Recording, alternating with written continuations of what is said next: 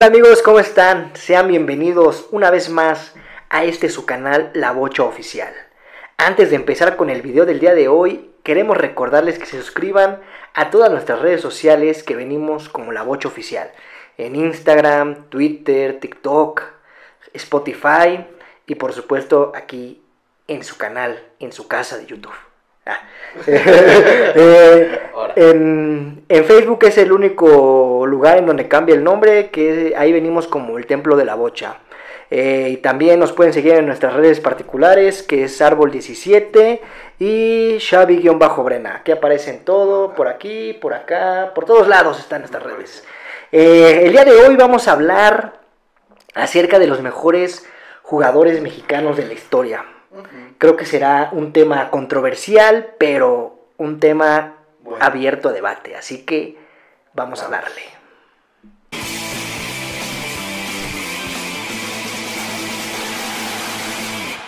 Elegir a los cinco mejores futbolistas mexicanos de la historia no es tarea sencilla, Árbol, ya que cada mexicano tiene su lista y la polémica sin duda siempre estará en la mesa.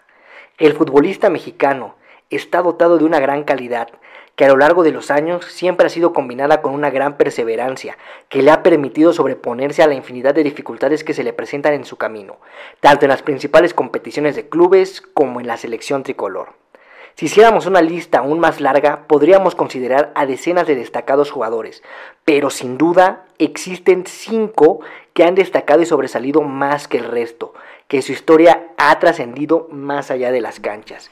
¿Y qué será lo que tomaremos en cuenta para este top 5? Eh, tomaremos en cuenta su trayectoria en el club y lo, lo, que dieron a la selección mexicana. Ajá, tomando en cuenta que la selección mexicana ha participado en 16 de 21 Copas del Mundo.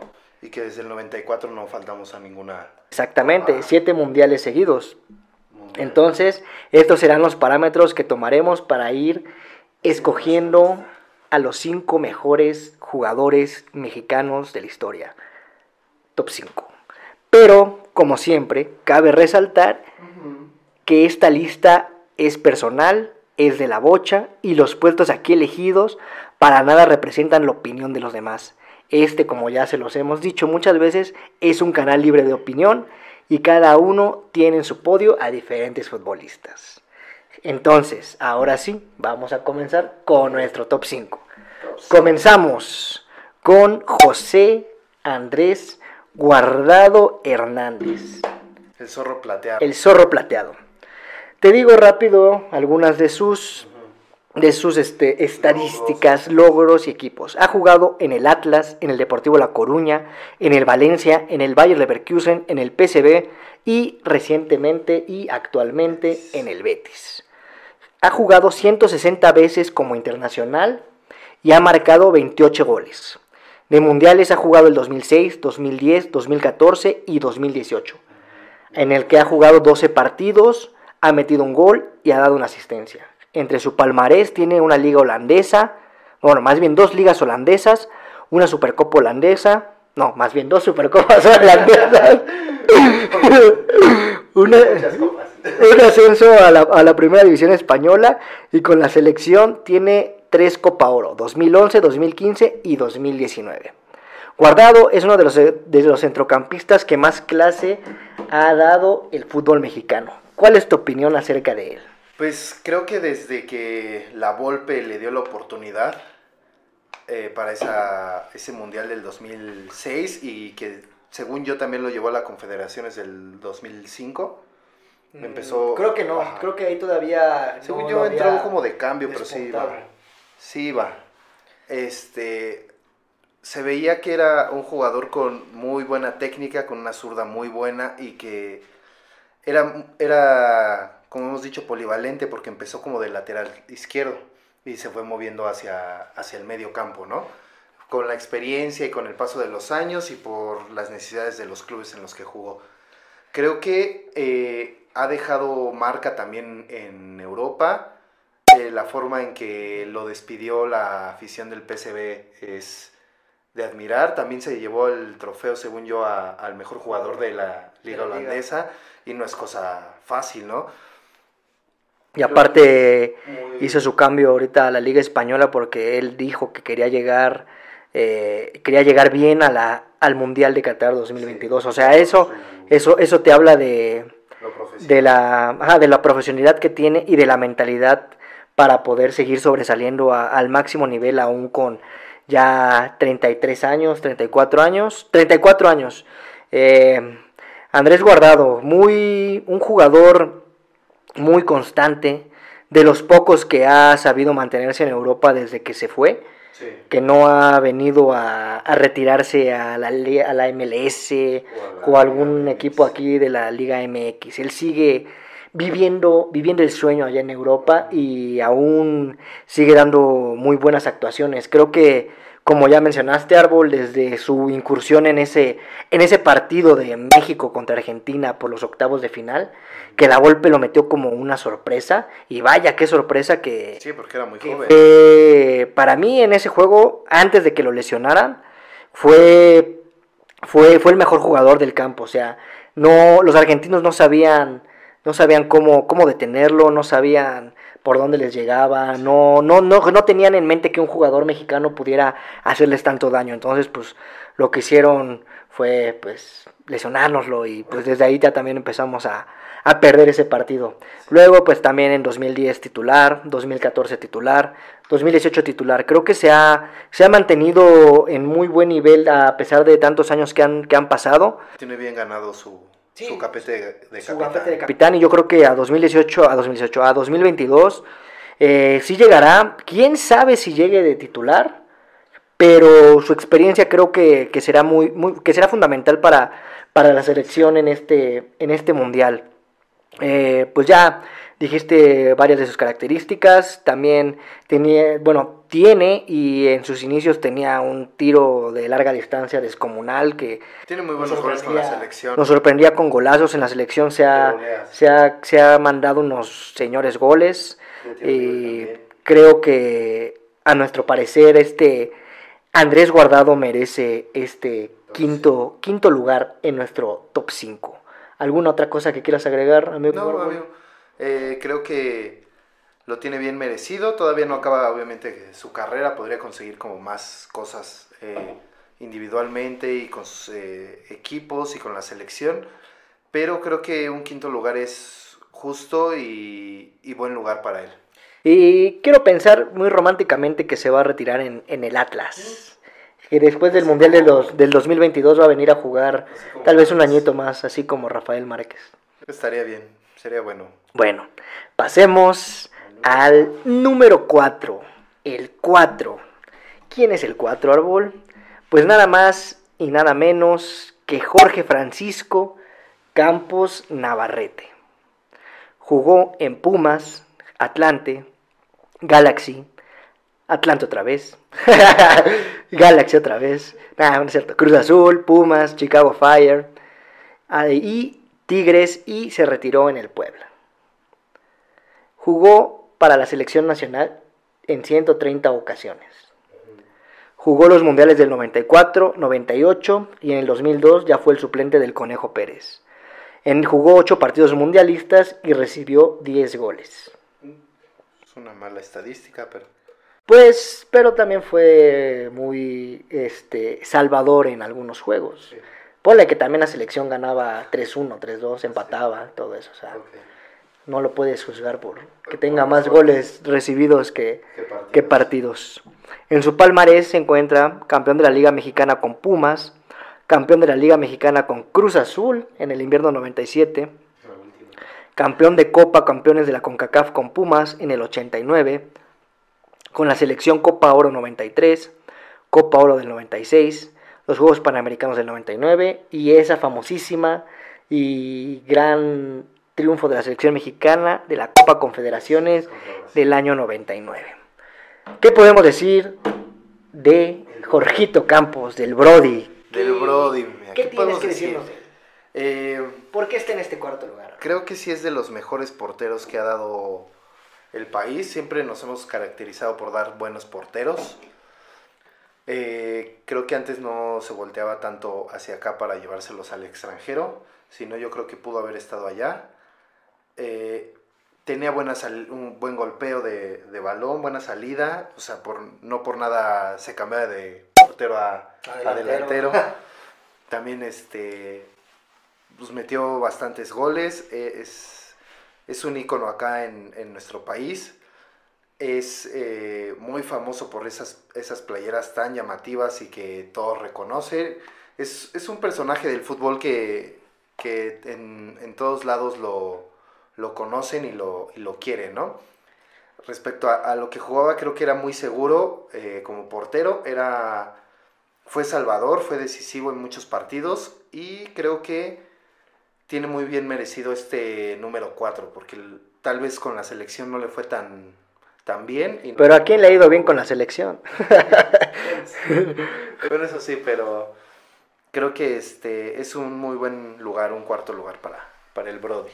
Y así eh, como tú lo mencionas, eh, para mí es, y a mi gusto, es el mejor portero que ha dado, que ha dado este país. También la relevancia que cobra el Brody es que es, yo creo, el primer jugador mexicano que fue mundialmente conocido. Tal vez sí, también por sus estrafalarios uniformes que usaba, pero también por las grandes atajadas que, que, daba en cada juego.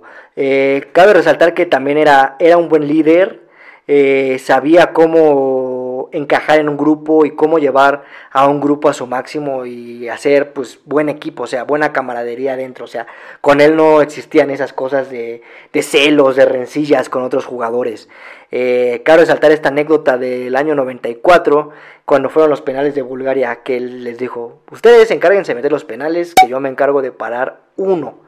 Paró ese uno, pero lamentablemente todos los seleccionados mexicanos fallaron sus penales.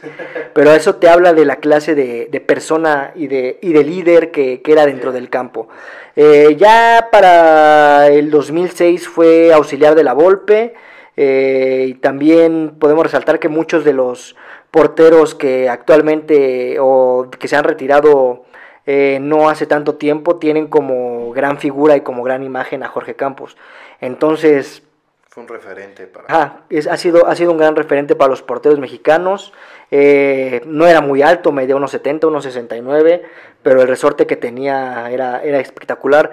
Parecía que la, portería estaba cubierta eh, de palo a palo, de arriba abajo, o sea, era muy difícil también encajarle goles en un mano a mano. Sí, sí, tenía muy, muy buen mano a mano contra los delanteros. Creo que salía victorioso ahí y este, pues como lo dijimos, es el referente de muchos porteros eh, de la actualidad y de los que se acaban de retirar, no sé, Osvaldo Sánchez, El Conejo, este...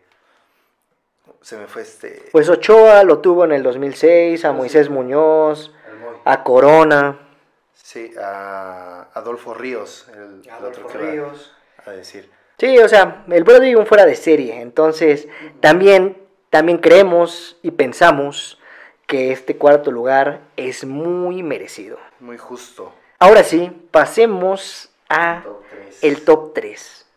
Un muy buen top 3. Las medallas de oro, plata y bronce. ¿A quién tenemos en el tercer lugar?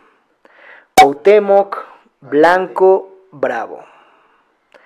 Jugó en el América, en el Valladolid, en el Veracruz, en el Necaxa, en el Chicago Fire, en Santos Laguna, en Irapuato, en Sinaloa, en Lobos Buap y en Puebla. Es que no, era, era, era terco, no se quería, no se quería retirar este. No se quería ir, no se Pero pues sí, aún, aún, en su partido de despedida dio grandes destellos de calidad, casi se, se mete un golazo de sí, una vaselina, sí. Hubiera sido perfecto. Ciento veces internacional con la selección, marcó 38 goles. Es el tercer lugar en este, en este rubro. Es el tercer lugar histórico de goleadores de la selección. Jugó los mundiales de 98, 2002 y 2010. Jugó 11 partidos y metió 3 goles. Cabe resaltar que en el 2006 no, no acudió porque tenía, tenía esas disputas y diferencias con la Volpe. Sí, por ese, ese esa celebración, que, se aventó con la Volpe que se le acostó y que orinó la portería, bueno, simuló orinarla, la orinó. Era un hombre, era un hombre, de verdad, en el campo de juego. Este...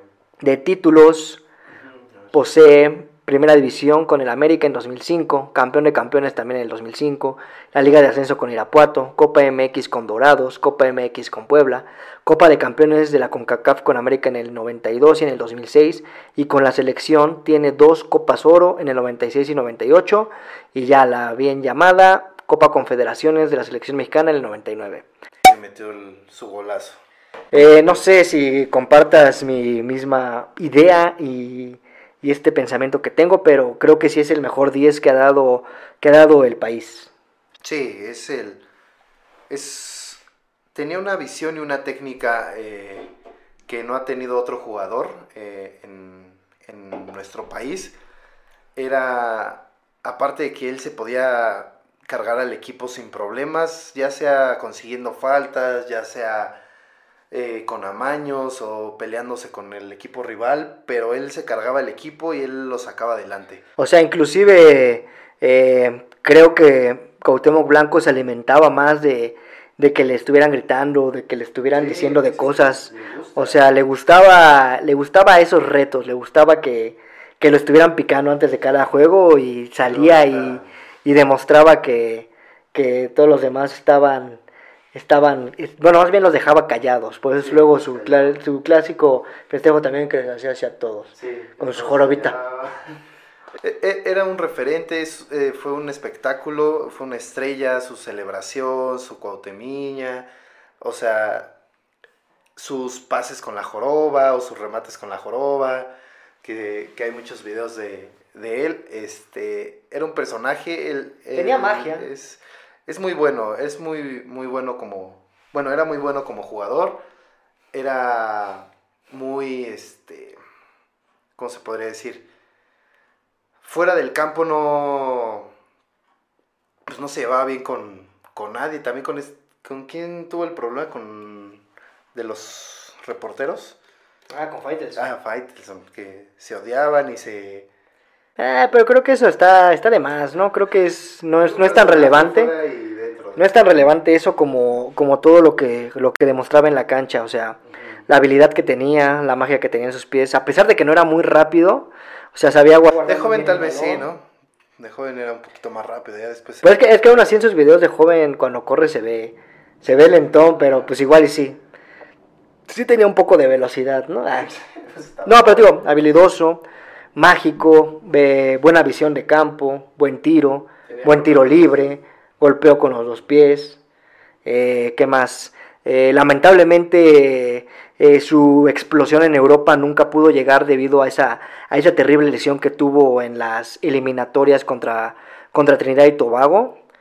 Pero sí, que lo cabe resaltar que, que, el Cuau, que el Cuau en la selección mexicana era totalmente diferente al, jugador que era en club. Creo que aún más en, la selección ahí con el tricolor se entregaba más, le, le, gustaba tener ese protagonismo, le gustaba saberse el mejor de la selección, le gustaba saberse el líder. De hecho, gracias a él, eh, en 2002, después de mucha, mucha eliminatoria turbulenta, pudimos ir Pudimos ir al Mundial gracias a sus goles que metió en Jamaica y posteriormente en el último partido contra Honduras. Eh, creo que hablar del Cuau eh, es sinónimo de una estrella, de jugador del pueblo, del jugador querido por muchas personas y odiado por otros, pero sin duda eh, una personalidad que, que, está en boca de todos, hasta ahora en la política estamos.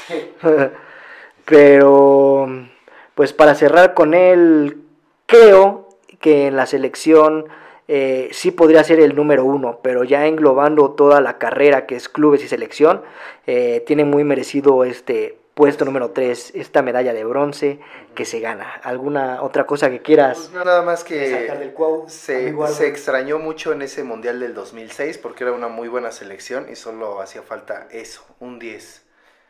Hacía falta el Cuau. Creo que era, es lo, lo único que, que se podría decir que quedó a deber, no, no lo llamaron, pero se extrañó en esa selección. ¿Crees que hubiera sido diferente si lo hubiéramos tenido a él contra Argentina? Sí, yo creo que sí. Hubiera sido diferente el partido, hubiera sido más aguerrido, pudimos haber tenido más posibilidades, más variantes al ataque, porque eso te brindaba el cuau, te ponía la pausa y te filtraba balones, y creo que eso era lo que le faltó a esa selección. Ok, muy bien. Pasemos al lugar número 2. En este lugar número 2 ya puede empezar a haber un poco más de controversia porque hay quienes lo ponen en el primer lugar en el primer lugar histórico, pero aquí lo, lo ubicamos en el top 2. Y estamos hablando de Rafa Márquez Álvarez. Jugó en el Atlas, en el Mónaco, en el Barcelona, en los Red Bulls, en el León, donde fue bicampeón, en el Gelas Verona, que eso fue sorprendente, que después del Mundial de 2014 volvió a irse a Europa, lo volvieron a llamar a un equipo. Sí, como unos 35, 36 años. Se fue ya viejón, pero eh, fue necesario allá en el Gelas Verona. Fue requerido para la Serie una competencia muy difícil, y se retiró en el Atlas. Fue 148 veces internacional y metió 16 goles. Jugó los mundiales de 2002, 2006, 2010, 2014 y 2018, en los cuales jugó 19 partidos, metió 3 goles y dio 2 asistencias. De palmarés, una Liga de Francia con el Mónaco, una Supercopa de Francia con el Mónaco, la Copa de la Liga con el Mónaco, la Liga BBVA con el Barcelona, también la Supercopa de España, en múltiples ocasiones tanto la Liga como la Supercopa, también la Copa del Rey, eh, la Champions League, por supuesto, en dos ocasiones, la Conferencia del Este con el New York Red Bulls, la Copa del Atlántico con el New York Bulls, la Liga MX en el bicampeonato del León, la Supercopa de Europa con el Barcelona, el Mundial de Clubes con el Barcelona, con la selección ganó la Copa Confederaciones del 99 y tres Copa Oro 2003, 2011 y 2015. De Rafa Márquez, ¿Qué nos puede decir? Y aparte sabemos que es tu jugador favorito. Sí, es... Cuéntanos, es, cuéntanos. Es como mi ídolo, o sea... ¿Y por qué traes la de guardado? Porque la verde no se podía usar. Eh, era un defensa muy seguro, muy fuerte, muy hábil. Tenía una salida de balón que pocas veces se ve y creo que ahorita no hay ningún defensa con, con la salida que él tenía, con los cambios de juego que él tenía. Eh, tenía tiro libre, o sea, para que te puedas aventar un tiro libre en ese Barcelona cuando estaba Ronaldinho es porque tenías buen golpeo de balón. Xavi también, de Eco. Entonces, este, habla de la técnica que tenía él para hacer defensa, era muy buena. Tenía buen remate de, de cabeza, también metió varios goles, metió goles muy importantes con la selección creo que... Y también se equivocó varias veces en la selección. a eso iba. Creo que lo ponemos en, en el 2 por, porque en momentos precisos se ha equivocado y ha cometido errores que él siendo el líder, el capitán, no debería de, de cometerlos. Por ejemplo, en el 2002, que se hizo expulsar, y el famoso no era penal contra Robin, que, que sí, para todos los años de experiencia y el defensa que era, se vio muy inocente, muy, muy, este... Muy tibio. Muy tibio, muy... Se vio mal, ¿no? O sea, no te pueden hacer esa porque tú, está, tú vienes de jugar allá en Europa y... Aparte ya tienes, tienes a compañeros que están al lado tuyo para poder solventar esa, ese ataque de Robin. Y pues... Ya estaba pegado a la, línea, era... Estaba pegado a la línea, era obvio que tenía que recortar hacia, hacia adentro. Pues sí, pero bueno, no toquemos ese tema porque sería demeritar toda la carrera que, ha tenido Rafa Márquez, bueno, que tuvo Rafa Márquez a lo largo de su historia. Debutó muy joven, eh, fue desde muy chiquito eh, llamado a la selección y desde ese entonces se, se fajó los shorts, no podría decir los pantalones, se fajó los shorts para, para demostrar que merecía, merecía estar en el seleccionado. Eh, su paso por Europa, creo, y más bien pienso y digo que, y afirmo, y, lo reafirmo, que es el jugador mexicano con mejores títulos en Europa. No la mejor carrera, pero sí el que mejores títulos ganó. como la Champions League, Supercopa, Mundiales de Clubes, Ligas, etcétera, etcétera. Eh, con el Barcelona hizo una pareja formidable con Puyol, que creo que hasta el momento es de las más recordadas que ha tenido, que ha tenido el club catalán. Eh, un, líder eh, también, tal vez no en los momentos importantes, pero en la mayoría de los juegos demostraba mucha solvencia, mucha elegancia que, hoy en día es muy difícil ver en algún central. Eh, gran toque, gran disparo.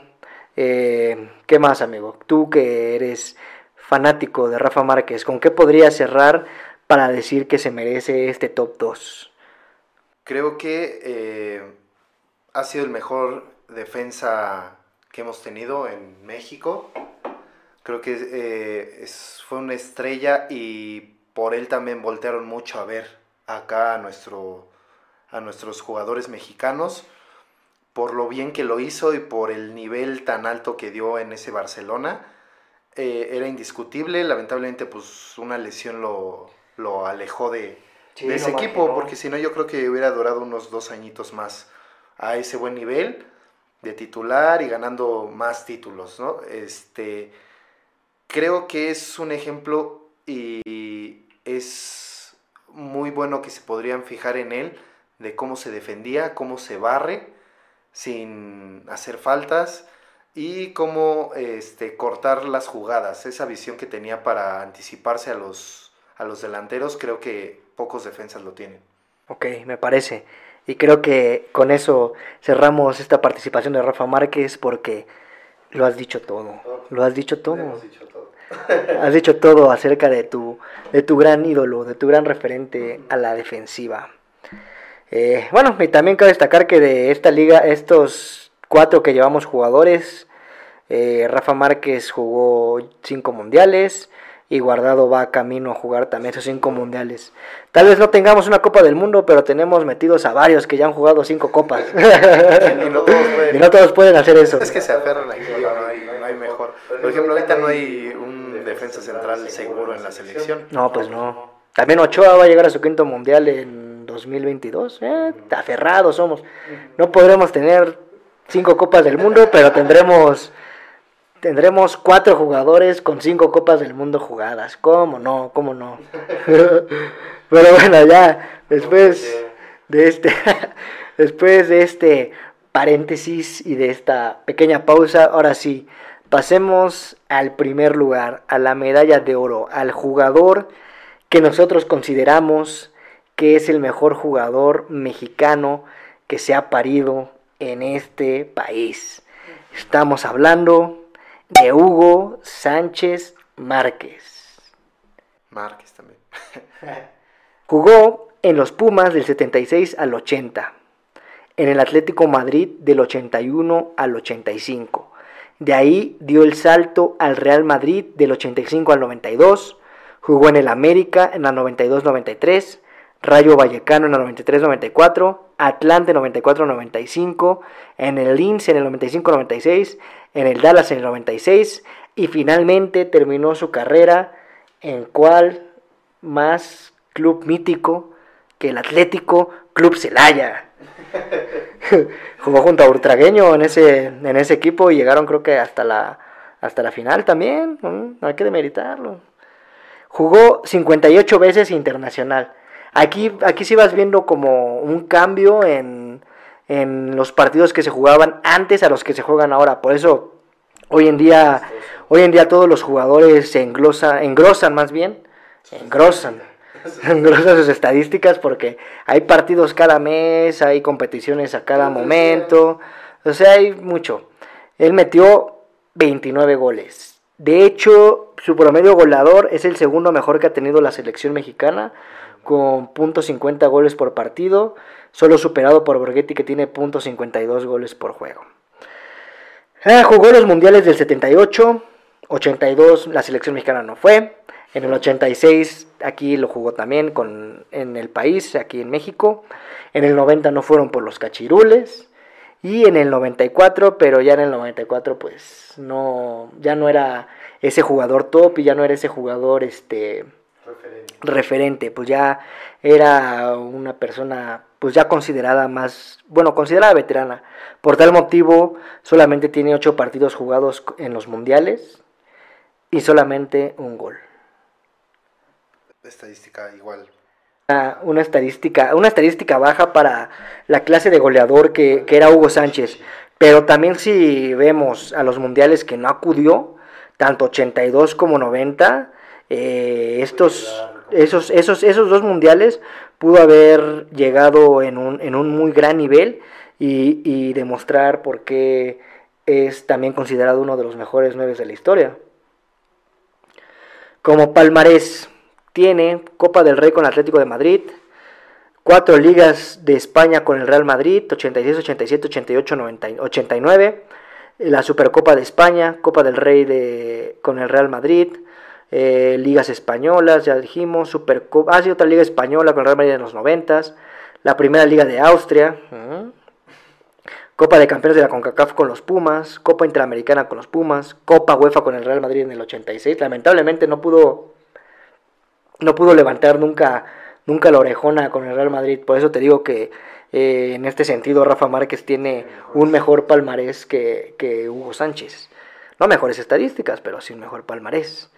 Eh, la Copa de Campeones de la CONCACAF con el América y con la selección Juegos Panamericanos del 75 y la Copa CONCACAF de la con la selección de México en el 77.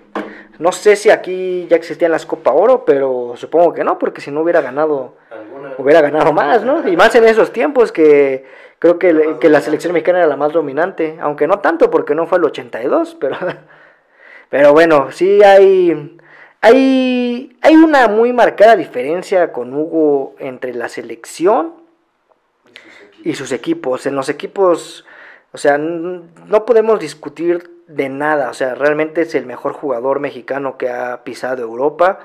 Eh, en la selección mexicana creo que como ya lo hemos ahorita remarcado, no, no tuvo tal vez la, fortuna de, de, poder este, competir en un, en un gran nivel. Tal vez porque también eh, en esos años no había tantos jugadores tan destacados y no se hacía tanta, tanta publicidad del de, jugador mexicano.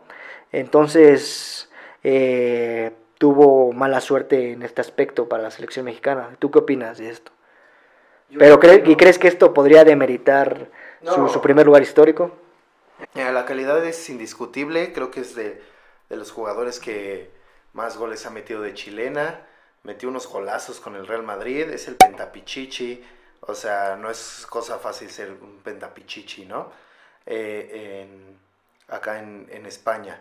Este, con la selección quedó a deber, pero como decimos, no, no, no tenía como la fortuna, tal vez no tuvo como los equipos o, o no estaba tan cómodo en, en la selección como en, en, sus equipos, no tenía tanta libertad. El jefe Boy le tendió la cama en el 86. Tanto apoyo, ¿no? No estaba como tan cobijado en la, en la selección como en, en sus equipos. Y tampoco tenía y tampoco tenía tanto fuelle, o sea, de tantos juegos al año con la selección mexicana. Sí, eran muy pocos. Unos que se aventaban tres, cuatro partidos al año, más que... Aparte, y aparte si sí, si, si jugaban para acá, pues era más complicado el trayecto de Europa para México. Sí. O sea, no es como ahora que ya hay tantos vuelos comerciales y de en unas horas ya estás aquí, ya estás entrenando con tu club. Todas las facilidades que hoy en día tienen los jugadores como pues todo un equipo multidisciplinario, ¿no? Para poder eh, llevar al máximo a los atletas de alto rendimiento.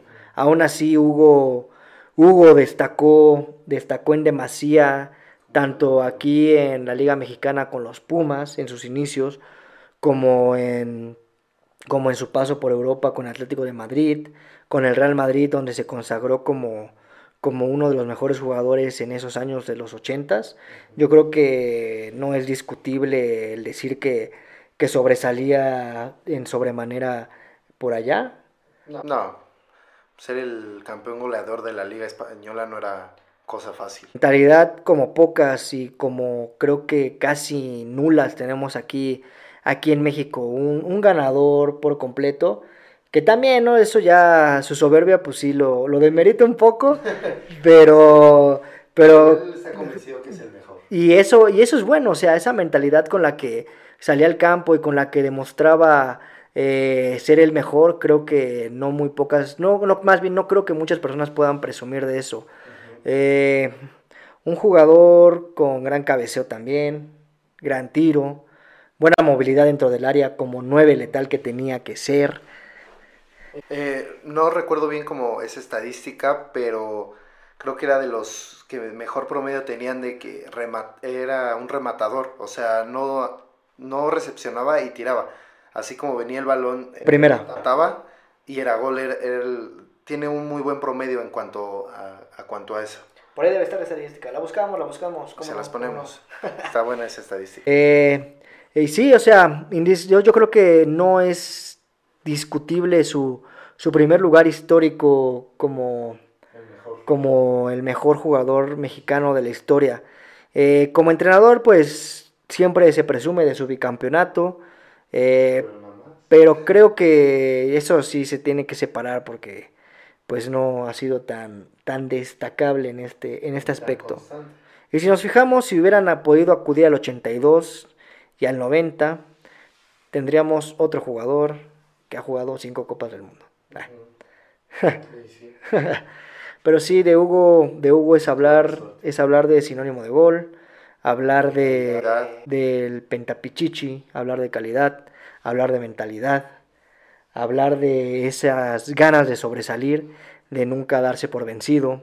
En España siempre lo tildaban de indio, lo insultaban, y él con goles acabó ganándose el cariño de toda la afición madrileña, que no creo que sea cosa fácil.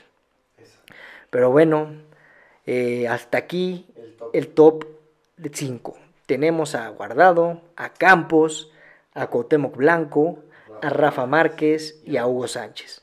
Pero como siempre, y antes de terminar el video, menciones honoríficas. menciones honoríficas. ¿Por qué? Porque hay muchos jugadores y como lo mencionamos al inicio, eh, podríamos hacer una lista muy enorme de grandes jugadores mexicanos, pero que lamentablemente no han podido entrar a este top 5. Pueden entrar en un top 10, un top 15, un top 20, un top 30, un top 50. Y ya está ahí, porque ya hacer un top 100 creo que, creo que ya va demeritando, demeritando este, la calidad de jugadores. Sí, ya podría entrar. ¿Podrías entrar tú, tal vez? Ah. Pero bueno, en menciones honoríficas Empezamos con el Chicharito Hernández, máximo goleador de la selección, 52 goles en 109 partidos. Buen promedio. Pues no, bueno, sí, pues casi también de punto 50. Jared Borghetti, segundo máximo goleador de la selección con 46 goles en 89 partidos, el mejor promedio goleador. Ya después tenemos a Luis Hernández, que en esto de los máximos goleadores tiene, tiene el cuarto lugar en goleadores históricos. Eh, sí, como, como en todo, como en todos los tops, creo que, que destacan mucho más los goleadores, por lo mismo que, que es lo que la mayoría de la gente se fija, ¿no? Que, que es la felicidad en el fútbol, sino el gol. Entonces, pues, por eso siempre, en, tanto en las listas de futbolistas históricos como en de cada país, pues encontraremos miles y miles de delanteros. Ya después tendríamos a un Carlos Hermosillo, a Saguiño, al buen Saguiño. Impresionante. Ese hombre tan impresionante ah, se tropezaba, se tropezaba en el campo. Remataba también. Enrique Borja, a Luis García, Oribe Peralta, con sus dos goles en la medalla de oro. ¿Tú, ¿Tú qué pondrías como máximo trofeo de la selección mexicana? ¿La medalla de oro o la Copa Confederaciones? Creo que, y los dos los ganamos con Brasil, ¿verdad? Contra Brasil. Creo que la Confederaciones. ¿Sí? Creo que era mejor selección esa la de Brasil que la que con la que jugamos con los Juegos Olímpicos. Bueno, y aunque también, ¿no? Por la, el límite de edad, ¿no? Puede ser un, un totalmente diferente. Damos mejor selección en el Aunque según yo también la selección brasileña en el 99 traía una selección B. Mm. Y creo que también eran jóvenes que estaban preparando para las Olimpiadas. No sé, no estoy. Bueno, para, para mí yo sí creo que sería la medalla de oro. Creo que sí es un poco más destacable. Pero bueno, eso como ya lo hemos dicho, cada quien tiene sus puntos de vista. Luego tenemos al Beto Aspe, a Benjamín Galindo, a Pavel Pardo. Y ya para los más románticos, a Horacio Casarín, delantero, que marcó la cantidad de 238 goles en 21 años en la Liga Mexicana, entre el año 36 y 57. Y con la selección disputó el Mundial de Brasil 50 y marcó el único gol del tricolor en ese Mundial. Igual, o sea, también creo que en nuestra lista destacan más jugadores más recientes, por lo mismo de lo que hemos dicho, o sea, se han ido a 16 justas mundialistas. Pero de esas 16 justas mundialistas, eh, yo creo que hasta el año 70, eh, que fue cuando la selección mexicana pasó a cuartos de final, no se habían tenido participaciones destacables. Y después hasta el 86 tampoco se habían tenido este, eh, actuaciones destacables. Entonces pues no hay como mucho mucho de dónde agarrar jugadores, que sí puede haber algunos buenos, pero pues tampoco fueron tan destacables. Y ya del 94 para acá, 2018, pues se ha ido siempre. Entonces hay más oportunidad de ver a los jugadores mexicanos a, ese máximo nivel y compitiendo ya también en, clubes europeos, que se ha dado como ya un poco más esa ventana para que los jugadores mexicanos jueguen en el extranjero. Eh, también a Chava Reyes con el multicampeón Chivas, el campeonísimo. A Memo Ochoa, a Osvaldo Sánchez. A Claudio Suárez, que es el central mexicano con más partidos internacionales en la historia del Tri, con 177. Aunque ahí ya tal vez lo alcance tal vez guardado en el futuro. Eh, Antonio Latota Carvajal, el primer jugador mexicano que jugó cinco Copas del Mundo. Carlos Salcido y Francisco Palencia. No sé si si tengas algún otro jugador eh, que pueda estar en esta lista de, grandes referentes mexicanos. Eh, creo que el Cabrito Arellano también llegó a jugar bastante bien con la selección y era, era muy bueno del lado derecho. Eh, a tu bofo, al bofo, al bofo no, este, Neri Castillo también, no sé, no... Fue un buen jugador en Europa, pero acá no, no rindió. Pero de que era buen jugador, era buen jugador, creo que merece una mención buen ahí. Jugador. buen jugador. Sí, y te digo, o sea, en los años 80, 70, todo eso, pues se pueden destacar varios como el jefe Boy, Quirarte, Aguirre, el capitán Furia, Atena. O sea, en general hay buenos. Hay buenos, pero siento que en ese tiempo el fútbol mexicano tal vez todavía no era tan, tan este, destacable como hoy en día es. Exacto. Pero bueno, eh, hemos llegado hasta el final de este video y si ya llegaron hasta acá y nos acompañaron hasta este momento y no se aburrieron con nosotros, eh, suscríbanse, denle like a este video compártanlo, eh, recomiéndenos con sus amigos, eh, corran la voz de que hay un nuevo canal en YouTube de fútbol diferente, que se cuentan buenas historias, eh, buenos tops, este, buenas, este, buenas curiosidades de futbolistas, contenido variado. Pero pues bueno, como ya saben, la bocha oficial en, en todos lados, menos en Facebook, que es el templo de la bocha. Y como siempre, cuídense, nos vemos en próximos días con un nuevo video. Eh, abrazo de gol. Nos vemos.